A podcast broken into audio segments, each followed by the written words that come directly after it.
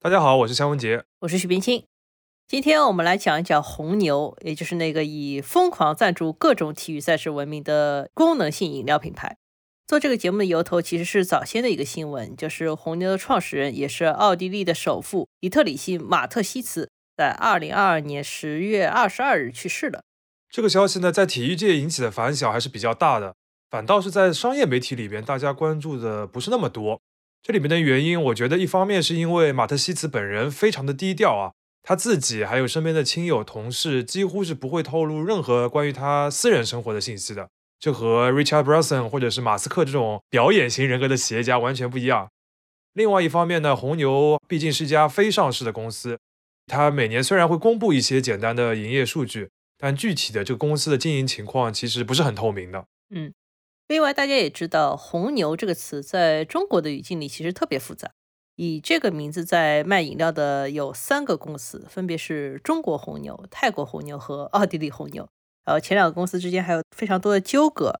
马特西茨领导的主要是奥地利红牛，它的产品其实国内卖的比较少，所以其实内地日常对于奥地利红牛的了解也不是特别多。没错，那这次马特西茨去世之后呢，我们也看到很多关于奥地利红牛的报道，一般都会说他通过体育营销让红牛这个饮料在全球大卖。这个当然没错啊，但如果你仔细去了解的话，会发现这只是这家公司的面相之一。其实，奥地利红牛早就不是一家单纯的以营销为主的公司了，而是在很多方面有颠覆性的一家专业的体育娱乐公司。那这期节目，我们就通过我们还能找到的公开资料和报道，重新认识一下马特西斯和红牛。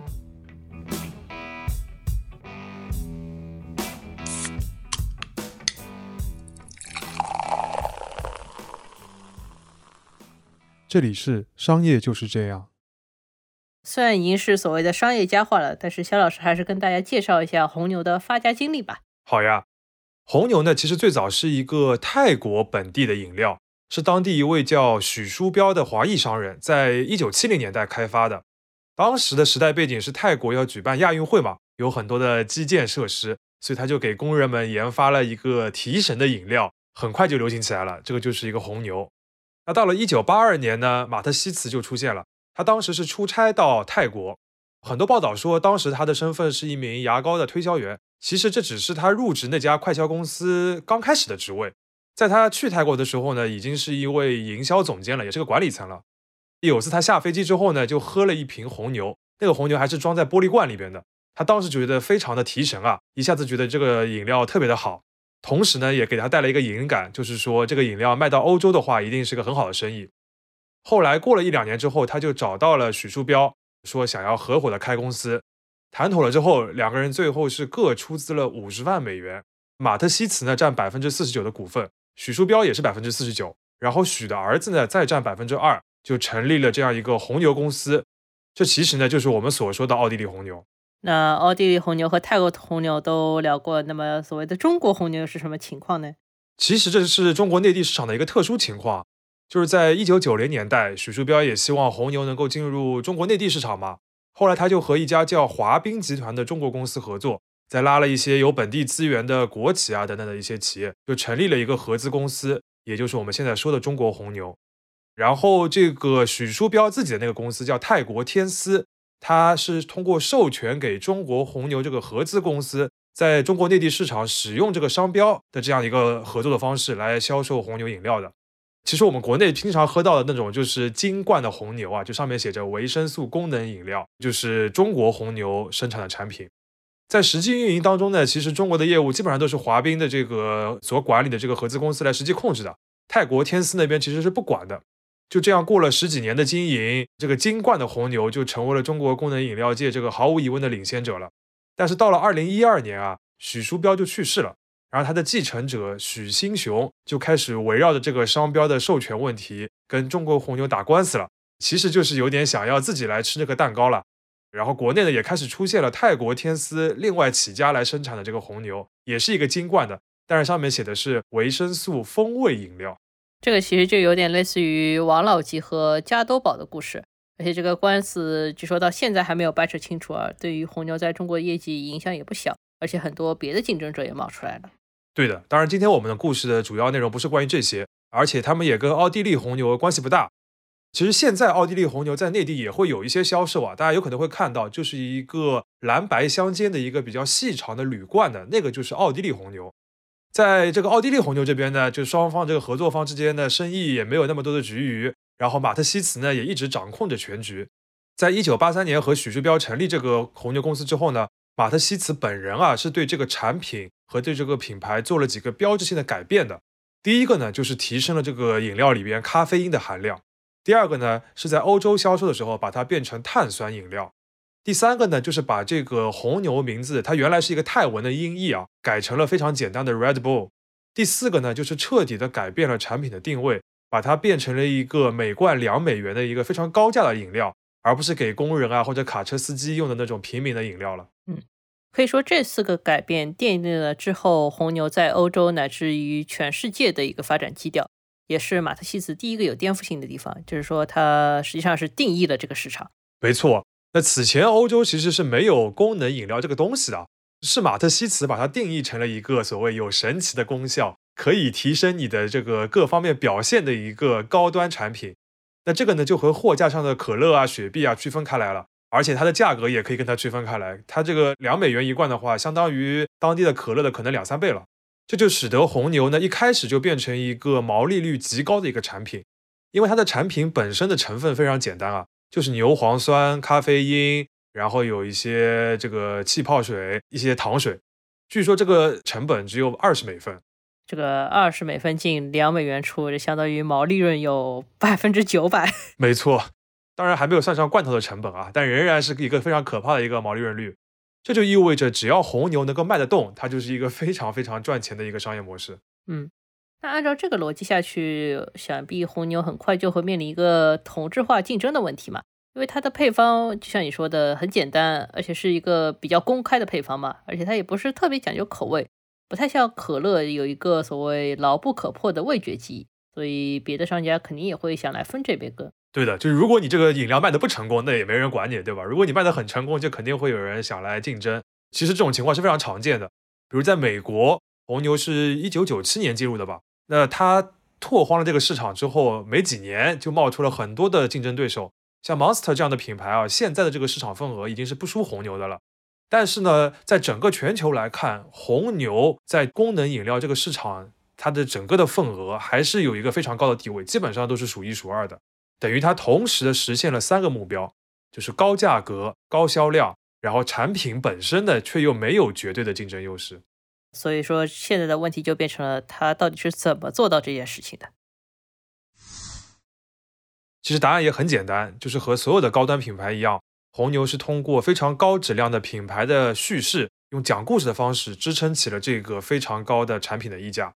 关于品牌营销呢，马特西茨有一个非常经典的理论，就是不要把产品带给消费者，而要把消费者带给产品。意思就是说，不要单靠渠道啊、价格这些工具来卖东西，而是要靠讲故事。所以，我们还是从品牌讲起喽。没错。但是，如果我们看红牛的这个营销历史啊，它初期的营销没有我们刚才讲那么 fancy，甚至是有点怎么说呢，并不是很入流，有点擦边球的方式吧。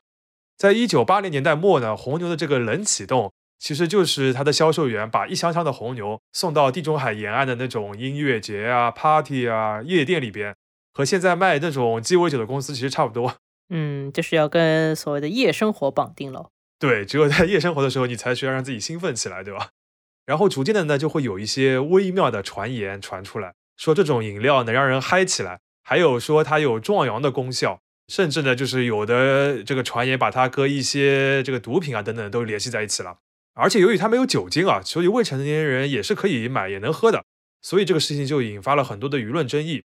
我们看到说，西班牙就有媒体报道说，这个产品有很大的安全隐患，最好大家都不要去喝，我们要抵制它。然后红牛对此态度就是放任流言传播，相当于我不承认也不否认，你尽管来猜了。对的，马特西茨后来接受《彭博商业周刊》采访的时候，就很得意地承认说，这就是他早期的营销策略，就是让这个产品啊变得引人好奇。他说，这种矛盾的心理非常重要，对一个品牌来说，最危险的就是人们对它不感兴趣。所以他宁愿要用这种有点擦边球的这种品牌形象，就是黑红也是红嘛，对吧？这种概念让这个红牛这个产品的名声先在核心的消费者当中打响。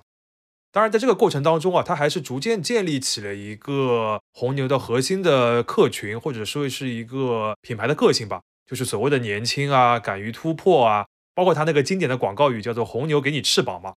那顺着这个思路呢，红牛才开始后面一些赖以成名的营销手段，就是赞助各种各样的体育赛事和运动员，尤其是一些小众的极限运动。关于这个部分，其实可能有些听众已经觉得耳熟能详了。因为你去看红牛的企业历史，里面最常见的一个词就是 first。红牛每进入一个新的体育项目，都是所谓的 first，比如说第一次越野跑、第一次带翼飞行、第一次 F1 冠军，还有什么红牛旗下的 rapper 打破 freestyle 的世界纪录之类的。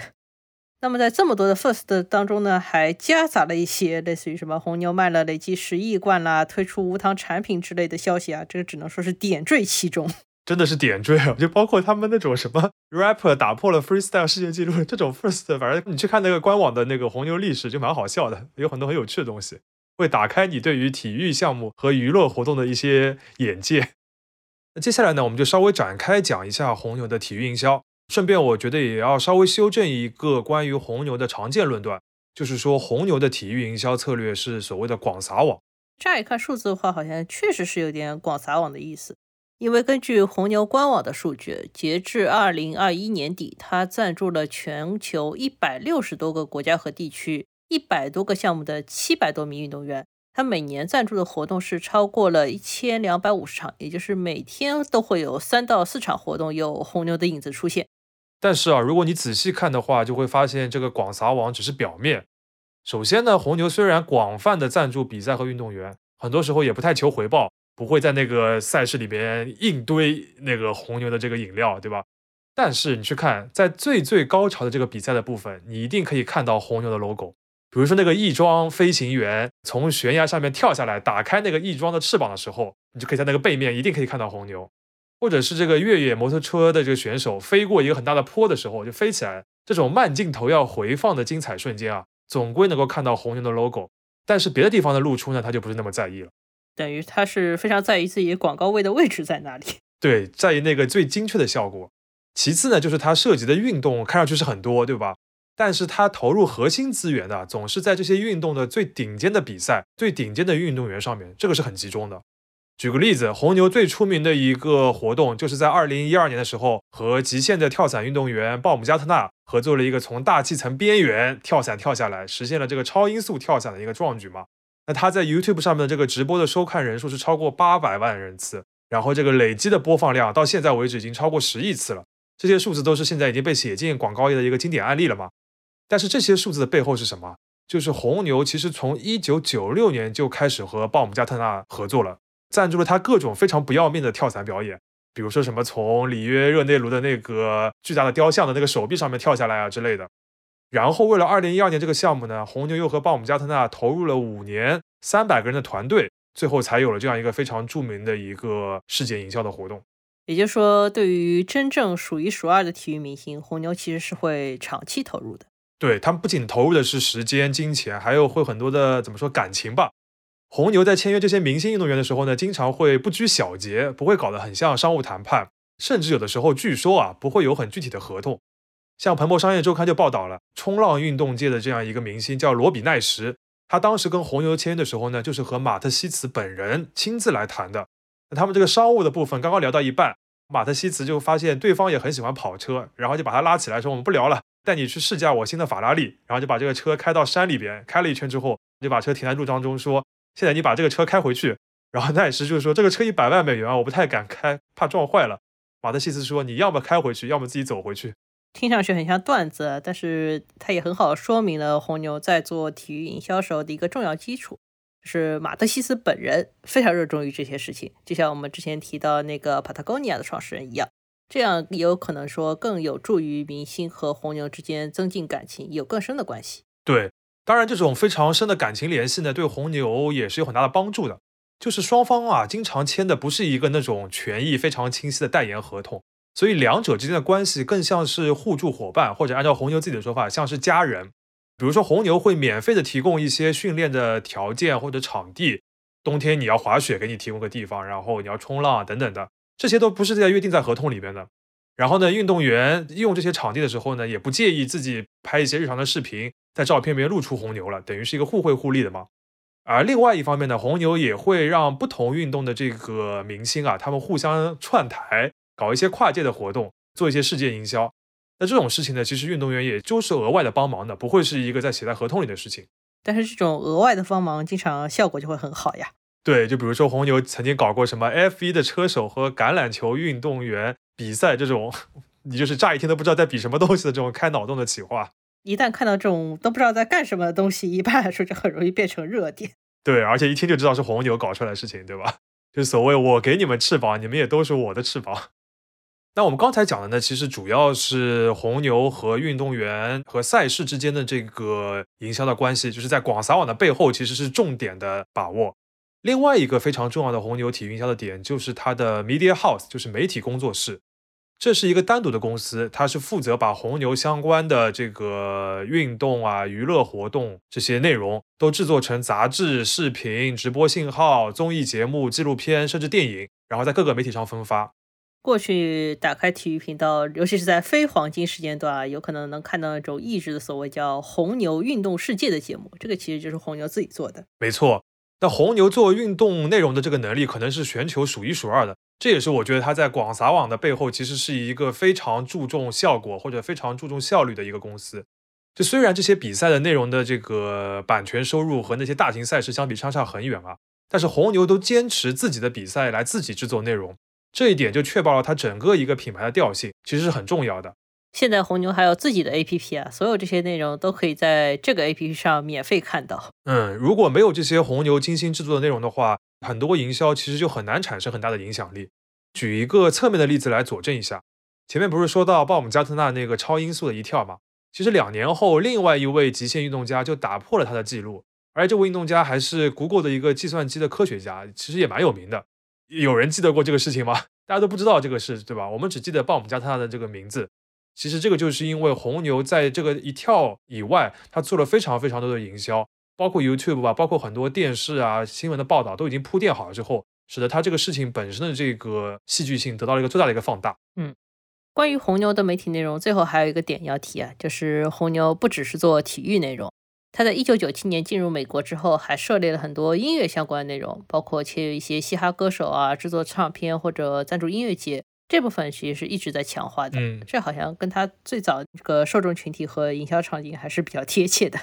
没错，没错。刚才呢，我们主要讲的是红牛到底怎么做体育营销的。但如果仅仅是赞助赛事或者赞助很酷的赛事，然后制作出好的内容的话，那红牛其实和其他一些以讲故事为本的公司都差不多。比如说耐克，你前面提到鲍姆加特纳的时候，我就一直在想，耐克目前跟基普乔格的关系好像也是这个状态吧？对，耐克跟基普乔格那个马拉松的那个记录，就跟鲍姆加特纳非常的像。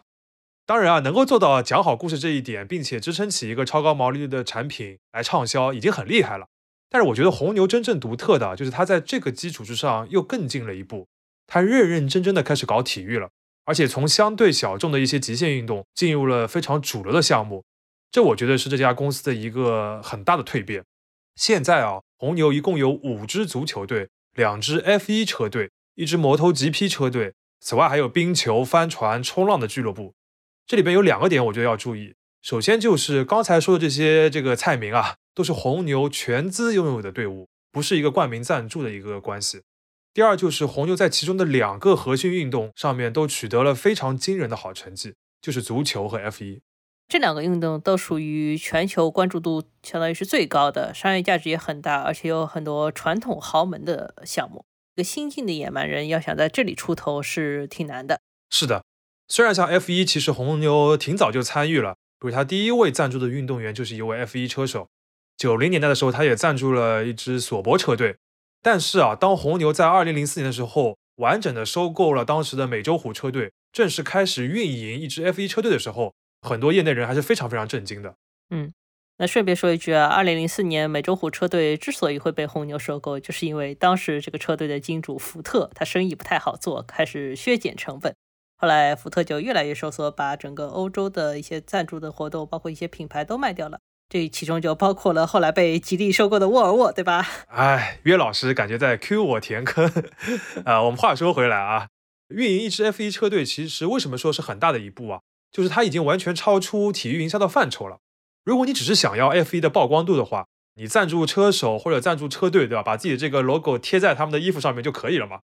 但运营一个车队，它的这个烧钱程度啊是完全不同的。F1 车队是一个非常著名的吞金兽。它每年正常的支出啊，就两三亿美元。很多车企他们在发达的时候都会要进入 F1 来彰显自己的技术实力和财力，但是要收缩的时候啊，他们第一个就想着要把 F1 车队来出手，因为这个钱实在太烧了。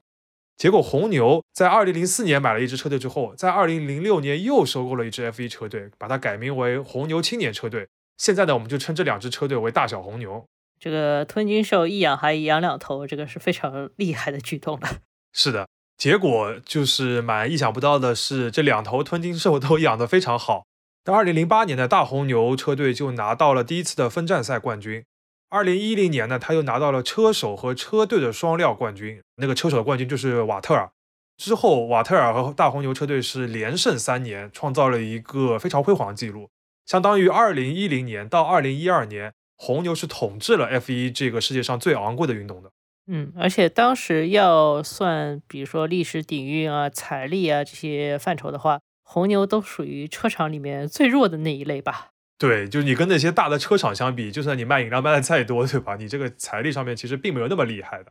那如果要总结原因的话，我觉得有两点是比较重要的，就是红牛一个是非常擅长组建最优秀的核心团队，并且给他们极大的自由；另一个呢，就是他非常的擅长青训这件事情。因为我不是体育节目啊，我们就简单的介绍一下这两点吧。第一点，核心团队，它指的就是红牛在组建了车队之后，他挖来了一些非常重要的核心成员，比如说天才的工程师纽维，他之前是在迈凯伦车队的嘛，红牛把他挖过来之后，给他很高的礼遇，然后很大的自由，就是这个车的事情啊，你说了算了。然后纽维呢，就一下子把红牛的这个车的所谓空气动力学的水平提升到了当时一个非常无敌的状态。大家可能都知道，F 一里面车的影响力可能要比车手更大一点。对，那这个组建核心团队呢，其实就是红牛就善于辨别人才和吸引人才这个点吧。那青训呢，就是善于培养人才，这点我觉得是更有特色的。过去啊，F 一赛车手这个人力市场是一个非常像金字塔的一个自由市场吧，就是有一群小孩从卡丁车比赛开始往上比赛。好的人就进入了 F 三方程式，然后到 F 二到 F 一，是一个层层淘汰的一个关系。那 F 一车队呢，他只管从 F 二里边去选秀，找一些那个里边比赛比较好的，把那些年轻人签过来就可以了。或者就是在这个已有的 F 一车手的圈子里边，大家互相换来换去。但是红牛不是，他建立了一套垂直的听训体系，就是从小啊他就赞助一大批很有前景的卡丁车选手，然后让他们在红牛的体系的车队里边逐渐的成长。然后就出现了像瓦特尔这样的历史级的车手。你像瓦特尔最早进入 F1 的时候，其实是在小红牛车队表现非常好之后呢，他就给他上调到大红牛车队。反过来，如果你在大红牛里面表现不好的车手呢，也会降到小红牛里面去。对，他在内部有一个很好的所谓流通和选拔的机制。没错。那这个系统的优点是什么呢？就它确保了一些有天分的苗子啊，不会最初因为没有钱，或者说是看走眼了，或者是一些各种各样的原因。而放弃职业的路线，因为练赛车很烧钱嘛。红牛最初的话会给你很多的赞助，但是呢，这个赞助也不是说像做慈善一样的。红牛其实是很残酷的一个青训体系，它不会一直养着你。比如说一开始给你一些奖学金，但你一旦在同级别的比赛当中表现不好了，你就被抛弃了。只有当中最好的车手才能得到一个长期的支持。那等于说这是一个 F1 赛车的练习生制度。呃，确实是这种感觉。那这个青训体系其实是开了 F1 的风气之先的，就之前各大车队没有青训的，然后红牛搞了之后出了成绩，大家都开始搞青训了。这红牛就有点像池子里的鲶鱼，把整个水都给搅起来了。就是鲶鱼这种感觉，就大家后来都开始卷起来了。这一特性呢，其实在足球领域也很明显，就是红牛搞足球的这个故事，大家也可能也很熟悉了。他一开始会像过去的这个广州恒大一样，买一个低水平的球队，然后砸钱。然后引进一批球星，短时间内让他成绩快速提升，然后进入到顶级联赛里边。那这个过程当中呢，会惹得很多传统的足球爱好者和从业者就不高兴了，觉得红牛是坏了规矩的。这当中最典型的案例呢，就是德甲的那个阿尔比莱比锡队。因为德国的足球俱乐部有点这个公有制的概念嘛，就是讲究民主。球迷啊，付了会费之后成为这个俱乐部的会员，你就对这个俱乐部的事宜有投票权了。而且大企业是不允许占据一半以上的投票权的，这个就是所谓的五十加一的一个原则。呃，德国人怎么连踢个足球也要搞民主？这个我觉得也是跟德国的一些企业的制度和传统有关系吧。然后红牛呢，他就不遵守这个。他在二零零九年的时候啊，把莱比锡队这个低级别的球队买下来之后，就开始钻空子。他把这个会员费啊定得特别的高，然后呢就变成只有自己的这个红牛的几位员工才是这个俱乐部的会员，其实就是通过这种方式控制了这个俱乐部的董事会嘛。实际上打破了那个五十加一的原则。而且德甲还规定啊，球队的名字里边不能有品牌的冠名。然后红牛呢就又打擦边球，起了一个队名叫阿尔比莱比锡。然后这个 R 和 B 呢，他就说是。Rasenballsport，反正这个德文我不知道念的对不对啊，是这个词的缩写，就是德语里边的草地球类运动，是不是有点此地无银啊？谁看到阿 B 这个时候不会想到是红牛啊？就是呀，所以红牛在很多足球业内人士的眼中是一个破坏规矩的恶人嘛。但是如果你抛开这些争议的话，就会发现红牛搞足球的思路其实和 F1 是很类似的，也是抓青训，就他在全球各个水平的这个联赛当中啊，有五支足球队。你可以把它理解为五个分部，然后他们这些红牛队之间的这个转会啊，就有点像公司内部交易，是非常通畅的。然后这个价格呢，一般也比较低，实际上就是它成为了一个覆盖全球的规模的一个梯队了。低级别的一些赛事的球队，它不断的会为高级别的一些球队来输送人才，甚至输送教练和管理团队，这些都会互相流通的。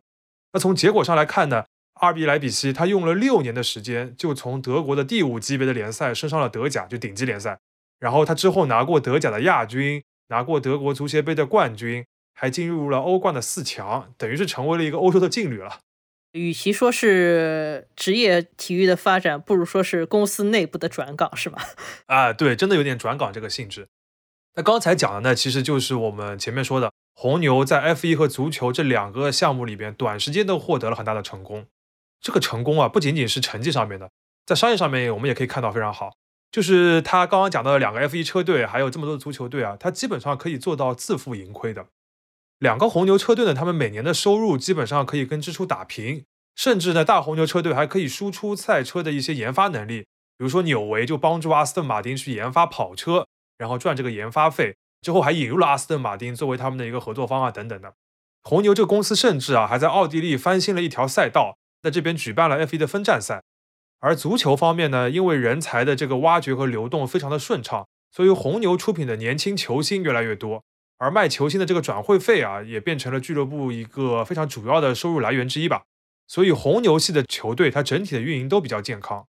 像我们之前讲魔球那个话题的时候，不是提到过丰威集团嘛？丰威集团的老总亨利其实也非常的欣赏红牛这个模式。那从商业角度就能看出来，红牛和中超那些房地产商或者中东这些石油王去砸钱搞足球，已经不是一个概念了。这也是我比较佩服红牛的一点啊，就是他进入到一个新项目，看上去都是在颠覆规则，但实际上他又很尊重这个赛事的客观规律，而且也能长期的造血。哎，从红牛公司的角度这么做，也很好的控制了风险。没错，就如果这些球队或者是车队每年还要红牛来输血几个亿的话，就是这个饮料卖再好也受不了嘛。关于红牛这个在足球和 F1 这个当中，它所谓的尊重客观规律，我觉得如果总结来说的话，就是它很好的把握住了这个体育运动或者体育商业里边一个核心的价值或者是核心的资源，就是人才。不论是车队里面的工程师，还是赛车手，还是球队里边的运动员，或者是一些核心的管理层。红牛呢，它都是充分的意识到这些才是一个体育商业公司里边最核心的这个资产，然后呢，他就尽可能的把这些资产握在自己的手里边，然后让这些资产充分的流动，握在自己手里加充分的流动，这两点让它发挥了更大的功能，使得它和一些传统的一些球队或者车队的做法形成了很大的一个对比。其实这种做法，你可以接下来看到，在越来越多的体育赛事俱乐部里边都开始学习来效仿。另外，我自己还会有一个感觉，就是红牛啊，它在体育上的拓展还会继续。它选择 F1 和足球，一方面是因为这两个项目的价值很高，另外一方面也是因为这些运动是相对的对这个新玩家比较开放的。而相比之下，全球商业价值最高的几个美国的职业体育联盟呢，都是比较封闭的。比如 NBA 啊、MLB 啊、NFL 啊，它是不能随随便便的新增一个球队的，等于它是一个其实是特许经营权这个概念了。但如果有机会的话，我觉得红牛肯定会考虑把体育的版图扩展到这几个商业价值最高的比赛里边。到时的话，你可以想象，它有可能又会玩出一些新的玩法来。那说了这么多，我们最后还是回到钱的问题。红牛之所以能做这么多很酷的事情，那首先还是因为它的收入规模足够大嘛。二零一一年到二零二一年，看了一下数据，它的销售额是从四十二点五亿欧元一路增长到了八十八点七亿欧元，相当于十年里面翻了一个倍。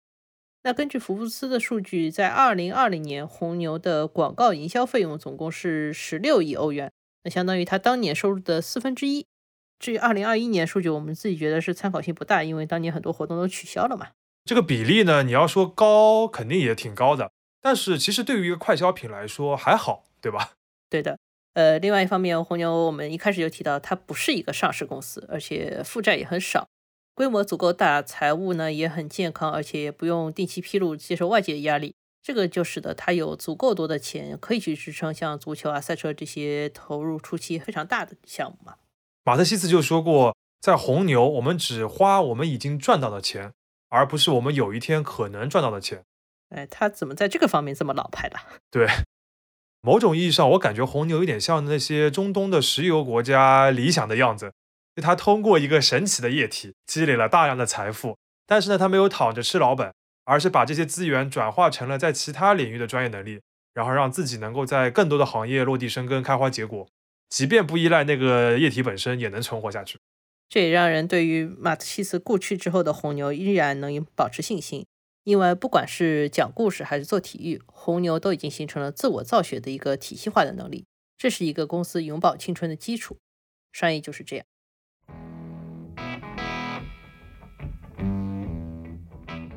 感谢收听这一期的商业就是这样。你可以在苹果播客、小宇宙、喜马拉雅、网易云音乐。QQ 音乐、荔枝等平台收听我们的节目，微信公众号“第一财经 eMagazine” 也会推送每期节目的内容。